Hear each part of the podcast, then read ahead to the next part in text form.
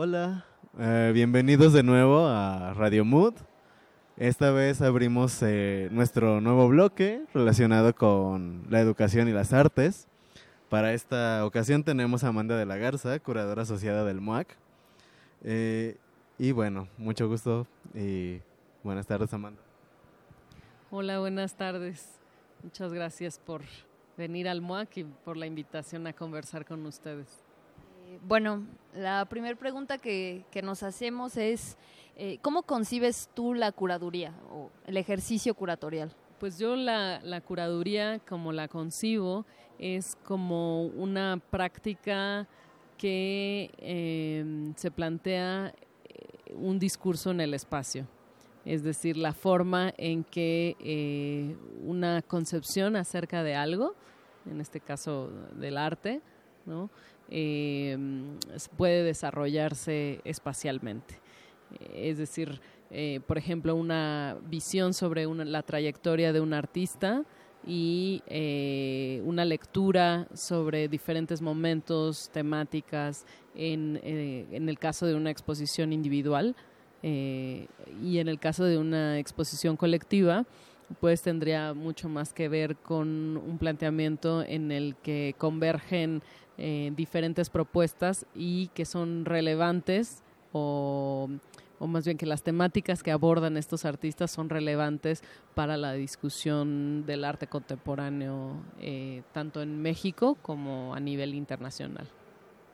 Eh, ahorita que mencionabas las cuestiones de la colectividad en las exposiciones, bueno, estamos acá viendo tu exposición a los artistas del mundo y relacionado con, tu colaboración con Alumnos 47, eh, ¿consideras que esta interdisciplina conlleva alguna declaración política? O sea, el hecho de trabajar con otras, con otras personas relacionadas a otro tipo de, de quehaceres, eh, ¿conlleva alguna declaración desde el lado de las artes o desde el lado de la curaduría? Bueno, yo creo que eh, en el caso de la Fundación Alumnos 47 eh, tenemos una colaboración por parte del museo con la Fundación en relación a algunos proyectos, ¿no? Algunos de los proyectos que nosotros planteamos de exposición y de los catálogos de, la serie de publicaciones que tenemos son de interés eh, para la fundación en la medida en que precisamente tocan algunos puntos que convergen con eh, los intereses de la fundación, ¿no? Por ejemplo, la exposición de los artistas del mundo, eh, porque destaca un caso que no ha sido suficientemente estudiado o trabajado, como es el caso del Museo de la Solidaridad, y que además em, enfatiza precisamente eh, el problema de la creación colectiva, el compromiso político de una institución que se fundó en los años 70 o al inicio de los años 70, como el Museo de la Solidaridad, y por ejemplo también apoyaron en otro momento eh, el catálogo de, de la exposición retrospectiva de Mónica Mayer, ¿no? Eh, y eh, en ese sentido también esta exposición eh, vincula de manera muy clara la relación entre arte y política. Y yo creo que ahí es una toma de postura de también tú cómo te aproximas a determinados eventos, acontecimientos, como Luis Vargas, también curador de la exposición, y yo planteamos, nos interesaba hablar de una historia social del arte, precisamente porque es una temática eh, la del Museo de la Solidaridad, que tú no puedes abordar curatorialmente y tampoco en términos de investigación sin el contexto político y social de la época. Ya que tocas el tema, eh, ¿consideras que es importante la, reactivación de programas culturales como este eh, ya sea fuera de, de Latinoamérica o,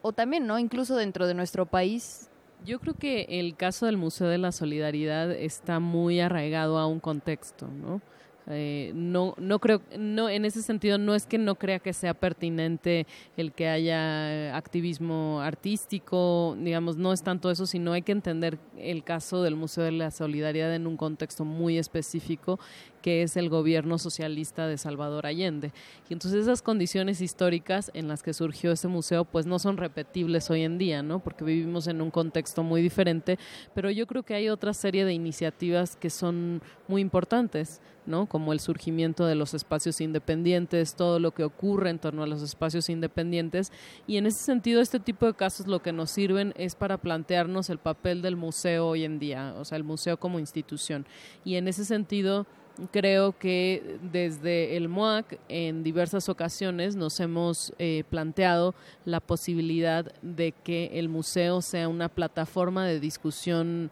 eh, social más allá del ámbito estrictamente de la historia del arte. Eh, ¿A qué me refiero con esto? Por ejemplo, en la exposición o en torno a la exposición de Proceso Pentágono se hizo un coloquio muy grande sobre eh, tortura en México, que fue realizado en colaboración con la Fundación Ford, en donde se tocaron temas relacionados a la tortura, vinculados a la represión política, evidentemente, en donde esta, esta temática excedía y al mismo tiempo formaba parte de la exposición vinculada al grupo de arte conceptual Proceso Pentágono. Entonces a eso me refiero con que el museo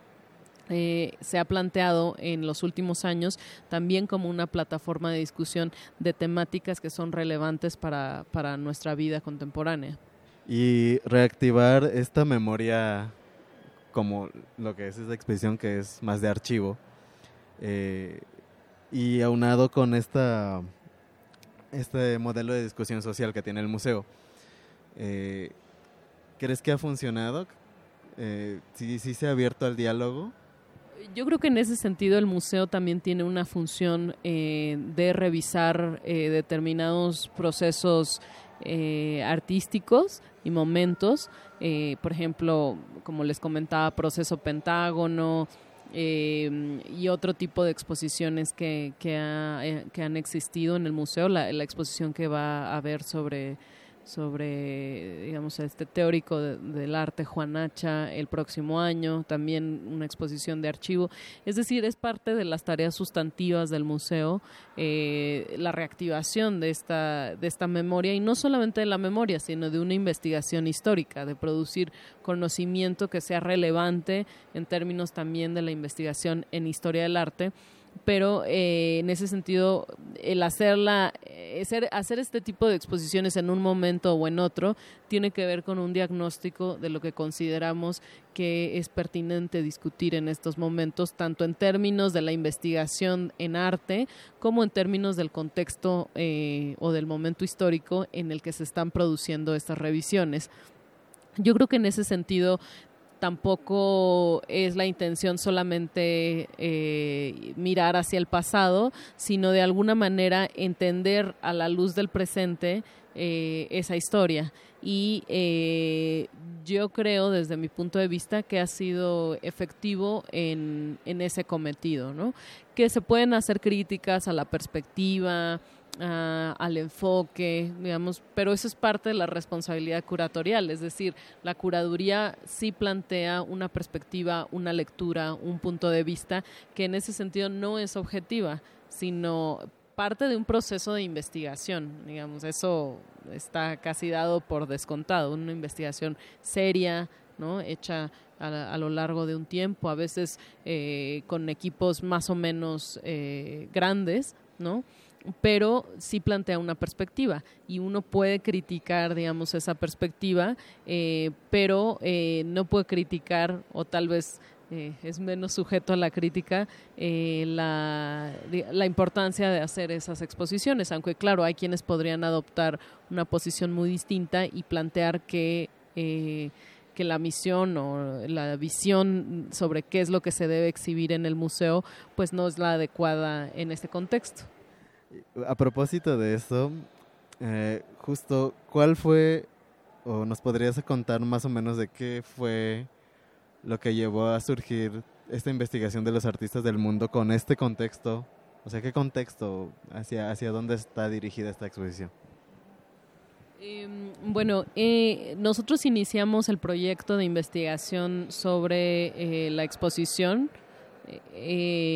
a los artistas del mundo a partir de una propuesta muy concreta que nos hizo el Museo de la Solidaridad Salvador Allende, que es el coproductor de esta investigación. Ellos están interesados en establecer vínculos con los diferentes países de donde provienen los artistas que donaron obra al acervo de la colección en las diferentes etapas del museo. El museo se funda en 1971, entonces México fue uno de los países que más donó obras a la colección del Museo de la Solidaridad y para ellos era un punto de partida muy importante para iniciar este proceso de investigación con otros países. Entonces ellos nos eh, propusieron hacer una exposición, en primera instancia fue una exposición de colección la que ellos nos propusieron y la contrapropuesta que nosotros les hicimos es hacer más bien una exposición de archivo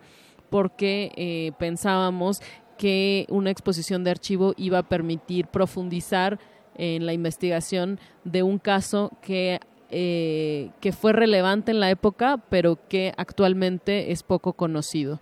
Y eh, eso nos llevó, digamos, a hacer una investigación que no nada más tenía que ver sobre el caso o con el caso del Museo de la Solidaridad, sino eh, tenía un radio más amplio de discusión que era eh, una exploración sobre la relación entre arte y política en el arte mexicano en los años 70, eh, los diferentes artistas que participaron en estas actividades políticas, eh, no nada más vinculadas al Museo de la Solidaridad, sino el apoyo a la causa de Salvador Allende, al gobierno socialista y posteriormente en la resistencia en contra de la dictadura. Eh, bueno, ya nos hablaste sobre el proceso de investigación que conllevó eh, esta exposición, pero me interesa preguntarte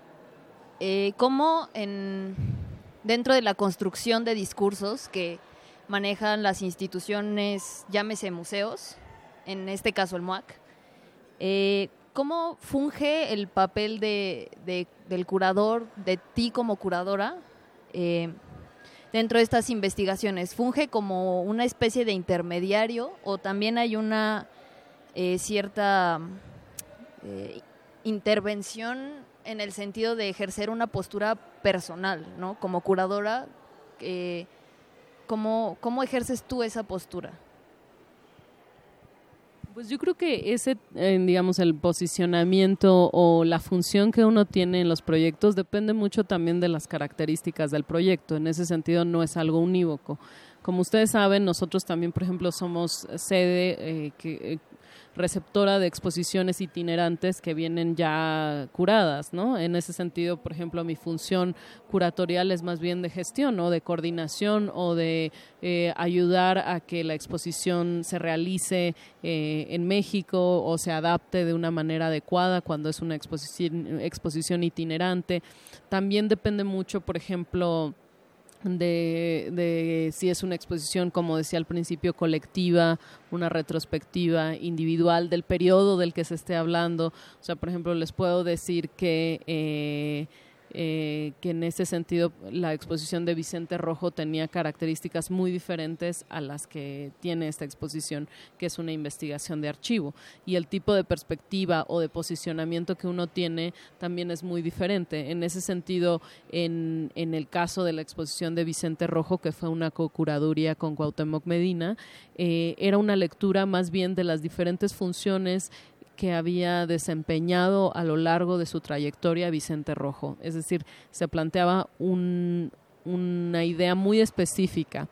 no era una retrospectiva general sobre la obra de Vicente Rojo, sino plantear una lectura como un problema, es decir, ofrecer una nueva lectura sobre la trayectoria de Vicente Rojo, su papel en el ámbito editorial, su papel en el ámbito eh, artístico y cómo él había, digamos, separado la práctica editorial de la práctica propiamente pictórica y escultórica y cómo a veces estos momentos se juntaban y otras veces se separaban. Eh, entonces digamos que ahí hay una, una lectura de, de, la obra de Vicente Rojo, en donde uno reúne obras que pertenecen a diferentes ámbitos, tanto libros, en ese caso, como obras artísticas de diferentes periodos, y entonces uno hace un planteamiento para leer una trayectoria, Entonces, pues claro que hay un posicionamiento. Y en ese sentido, eh, yo diría que, que, a diferencia de otras profesiones, la parte, digamos, de una mirada personal está muy vinculada a una mirada profesional, es decir, no hay una separación tan clara como otras profesiones en donde, eh, digamos, el, el, punto de precisamente porque no es una disciplina científica, eh, no hay esta idea de objetividad, lo cual no significa que no sea un trabajo profesional en el sentido de eh, con ciertos procesos, con, eh, digamos, por ejemplo, lo profesional, yo creo que en, el ámbito curatorial, sobre todo haciendo investigación histórica, significa, eh, digamos, que las fechas estén correctas, verificar las fechas, no falsear datos históricos, no atribuir, investigar, eh, digamos, cotejar todo esto, eh, revisar otras investigaciones que se han hecho, puntos de vista. Eh, y en ese sentido, también, digamos, yo creo que, que en cierto sentido, eh,